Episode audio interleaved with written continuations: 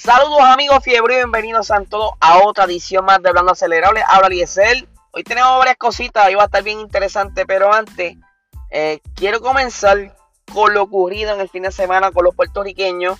Este fin de semana estuvo corriendo Víctor González de BGNC Racing, estuvo en su último round en Road Atlanta, pero lamentablemente pues, no fue lo que él quería en esa última carrera tuvo un pequeño accidente y pues no pudieron terminar. Esta temporada para ellos fue bastante dura. Esperamos que ya para la siguiente temporada pues puedan hacer catch up y dar los números que estaban dando hace un, año y pico atrás. Yo siempre le ha ido bastante bien en estas categorías allá en la IMSA. Pero lamentablemente pues este, este no fue su año. Así que poco a poco se aprende de todos los errores, de todas las circunstancias que han pasado. Sé que Víctor lo va a lograr. También estuvo corriendo el otro piloto puertorriqueño, Víctor Carazo, donde eh, estuvo corriendo también en Road Atlanta. Tengo la información de las primeras dos carreras, la tercera traté de conseguirla, pero no, no pude conseguir qué posición quedó. En la primera eh, carrera terminó 10 y la segunda carrera terminó 6. Eh, Para los que no saben, Sebastián Carazo es uno de los pilotos junior de la Porsche, allá en la categoría de IMSA, cogiendo la categoría Porsche Cup. De verdad que él le va súper bien por allá. Así que le ha ido bastante bien esta temporada y recientemente fueron premiados allá en la en, la, en el evento que hubo en el centro de convenciones, en un auto show, donde le hicieron una, premiación a Brian Ortiz y a Víctor Carazo. Así que están representando a los boricas afuera, así que eso, eso me gusta. Por otra parte, quiero hablar sobre los rumores que estaban corriendo ayer. Ustedes saben que eh, se estaba diciendo de que Audi había comprado a McLaren y eso estaba sonando bien fuerte. Eh, y pues, como, como todo, ya hacían días atrás, sí había quizás como un ambiente de que Audi tuviera un interés por adquirir McLaren pero no era, no era algo de, primera instancia. Eh, ellos querían más bien, era quizá comenzar las negociaciones o hablar, pero cuando surgen rumores así, normalmente lo que hace es espantar las negociaciones porque quizás en, en, silencio, a puerta cerrada, quizás mejor antes de que salgan todos estos rumores de golpe.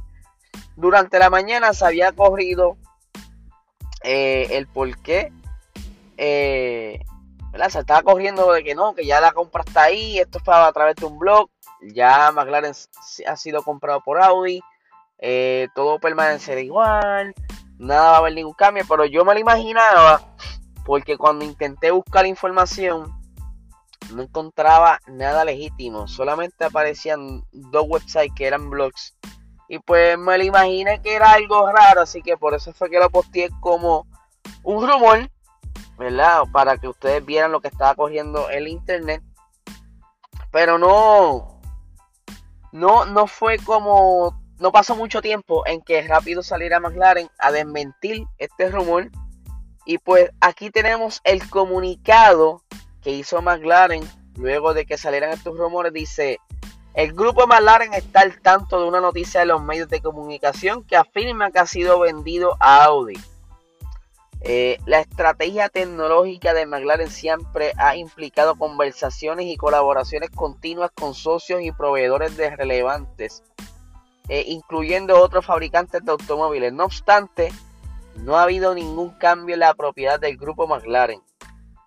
¿Verdad? Ya esto es que lo está diciendo los, cabecillas de, de McLaren. Obviamente, ustedes saben que McLaren eh, está dando mucho de qué hablar ellos están rompiendo bien duro allá en la Indy. Se están recuperando bastante de esos tiempos malos de los cuando tenían el motor Honda en la Fórmula 1. Para los que no sepan o no se acuerden, en un momento dado McLaren tuvo ese motor Honda que tanto está ayudando a Red Bull esta temporada. Pero eh, no fue así porque no estaban como que, por decirlo así, fine tune. Ese motor Honda en ese entonces estaba como que medio valgaro y tenía muchos problemas de fiabilidad. Cada jato estaba fallando, muchos abandonos.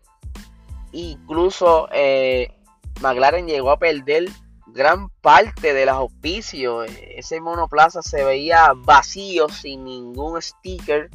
En un momento dado tenía uno que otro. En ese entonces, si no me acuerdo, si la mente no me falla, eran los stickers de Kimoa, porque Fernando Alonso estaba compitiendo y estaba aportando algo al equipo. Pero luego de esas temporadas malas con Honda, camina a Renault y pues entonces viene como que ese renacer de McLaren les ha costado mucho. Les ha costado mucho, mucho. Pero ya se ve en unas posiciones bastante competitivas. Luchando, por ejemplo, por el tercer puesto en campeonato de constructores.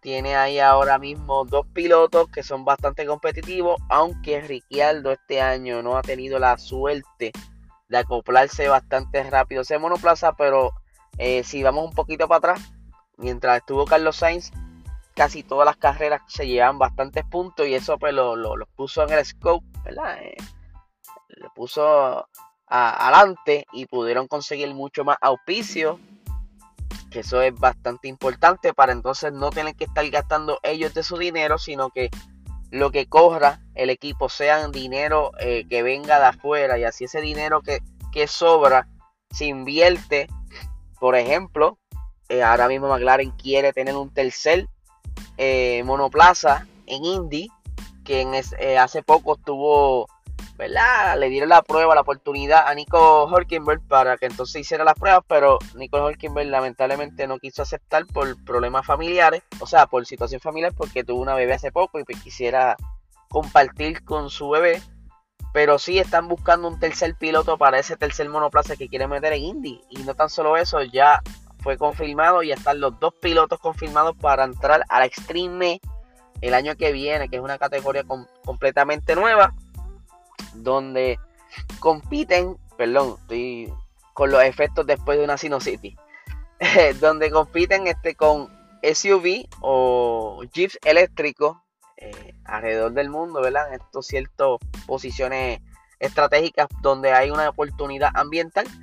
Pero, como le está diciendo McLaren, e, es bien difícil que se venda a esta altura cuando está brillando tanto y que ahora tiene los puestos para entonces competir en lo que es las carreras de enduro que es eh, la WEC, la World Endurance Championship donde esta categoría una de sus carreras es la, eh, 24 horas de Le Mans.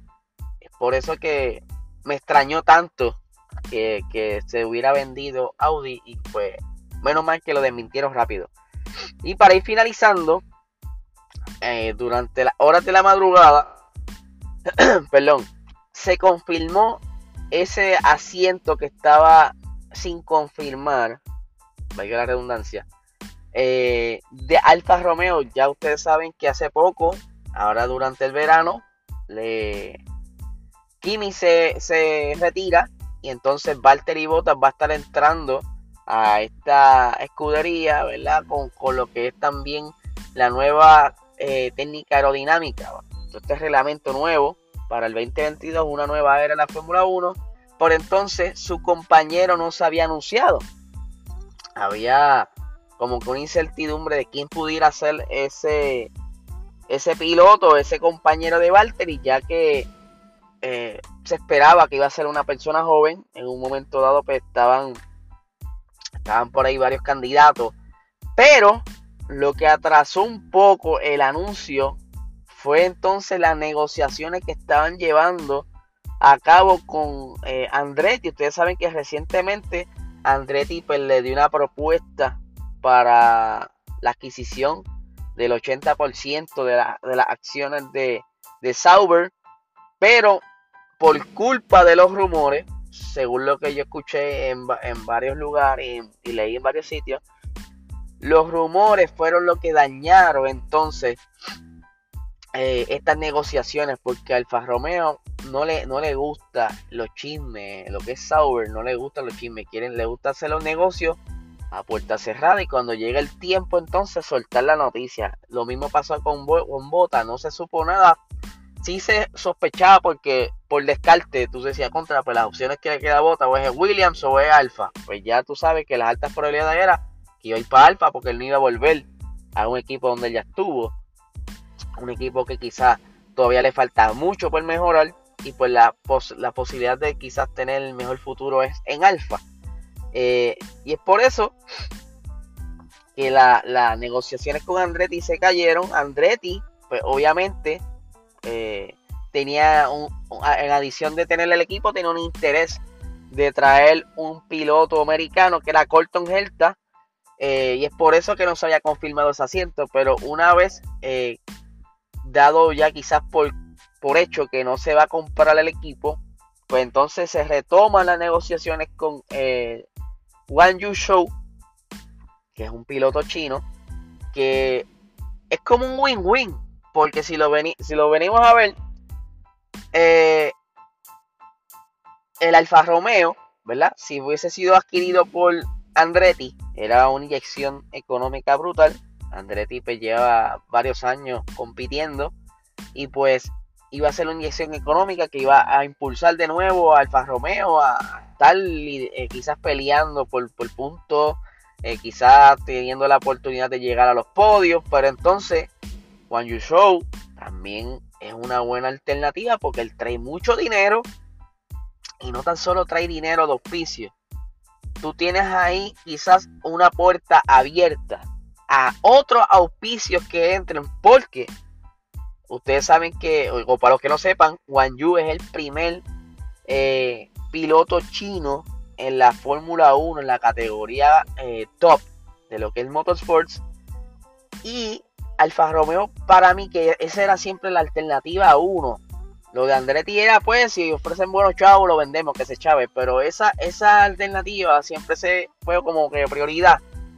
Porque estás apuntando al demográfico, a, un demográfico bastante grande. Ustedes saben que en China eso es, ha sido otro...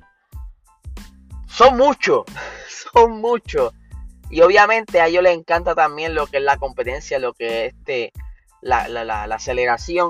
Ellos pues tienen ya otros pilotos en otras categorías, por entonces que llegue su primer piloto a la Fórmula 1, usted no se imagina lo que se va a formar esto ahora. Y esto también, ya como que me sospechaba, que Juan Yu ya era como que la alternativa eh, ya quizás aceptada porque recientemente eh, extendieron el contrato, la Fórmula 1 extendió el contrato al circuito de China. Y eso fue, si no me equivoco, la semana pasada yo dije, yo creo que por ahí viene Juan Yu.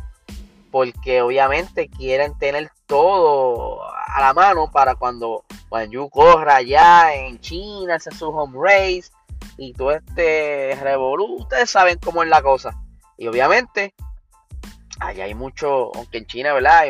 obviamente hay pobreza como en muchos países, pero también hay una hay un sector bastante adinerado en China, porque China está en la mayoría de las fábricas que, le producen al mundo, y entonces pues, está el Romeo salivando porque entonces caigan más auspicios y quizás entonces eh, levantar el equipo de donde está ahora mismo, eh, que tanto les ha costado. y Saúl ha dado muchos tropiezos en la, historia de ellos en la Fórmula 1. Y así que Juan Yu, pues está ahora para competir el año que viene en una nueva era. Va a estar de compañero de Valtteri Bota. Ustedes saben que Valtteri pues lo va a ir coachando porque este muchacho pues a pesar de que lleva bastante corriendo, tiene 22 años, eh, no es lo mismo que entrar un chamaquito de 17 años, 18. Yo creo que ya con 22 años puede que entonces no tarde tanto en. Porque normalmente, mira, estamos viendo a Yuki. Yuki era la promesa de, de Alfa Tauri.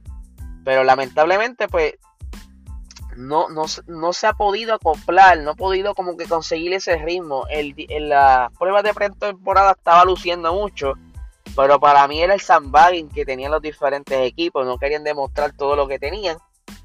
Y pues obviamente Yuki estaba con el zapato abajo dándole duro ahí en la pista, pues estaba luciendo.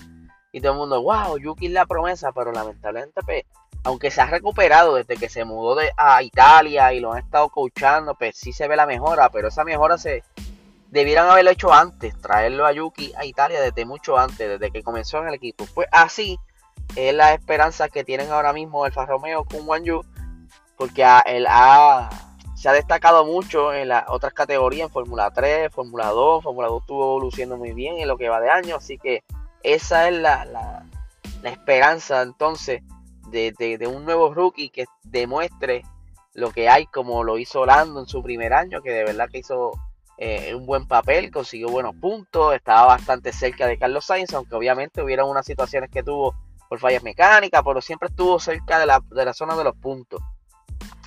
Y pues, para no seguir ensojándolo, por aquí tengo eh, las expresiones de Wang Yu, Wang Yu Show. Dice lo siguiente.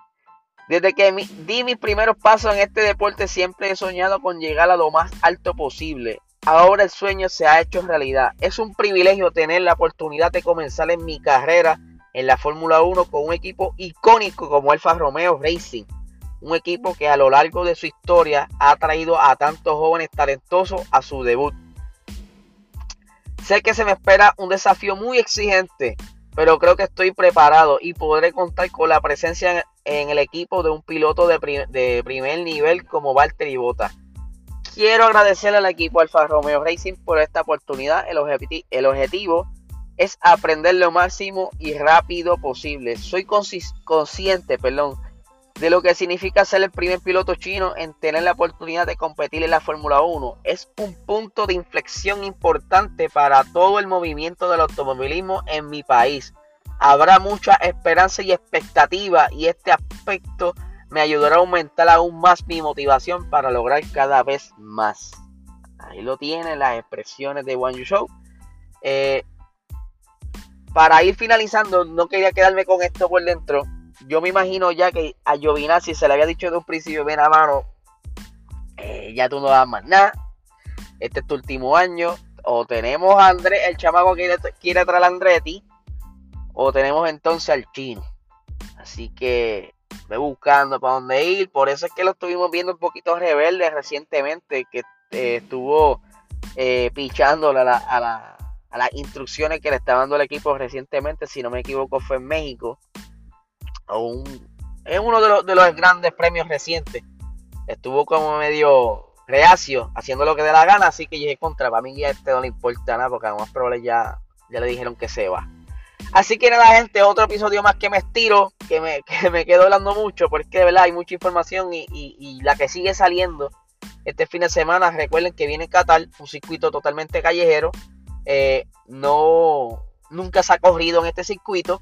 Eh, a los que no han visto el trazado, voy a estar posteando durante el día. Hay un trazado eh, virtual que lo hizo Cool Masters para que entonces vean más o menos cómo será la pista. Este miércoles, recuerden, Box Talk será a las 8 de la noche. Hoy estaremos anunciando si lo tiramos por YouTube o lo tiramos por Instagram, pero lo más probable lo tiremos por Instagram, pero eventualmente nos vamos a mudar a YouTube eh, para seguir creciendo, la, ¿verdad? Trayendo todos ustedes para que se vayan mudando para YouTube porque vamos, eventualmente vamos a estar haciendo todos los episodios en el estudio, pero mientras se hace eso, eh, vamos a estar haciéndolo vía virtual, pero los queremos traer a YouTube para que entonces se vayan acostumbrando a la dinámica del chat y eso. Así que nada gente, que tengan un excelente día.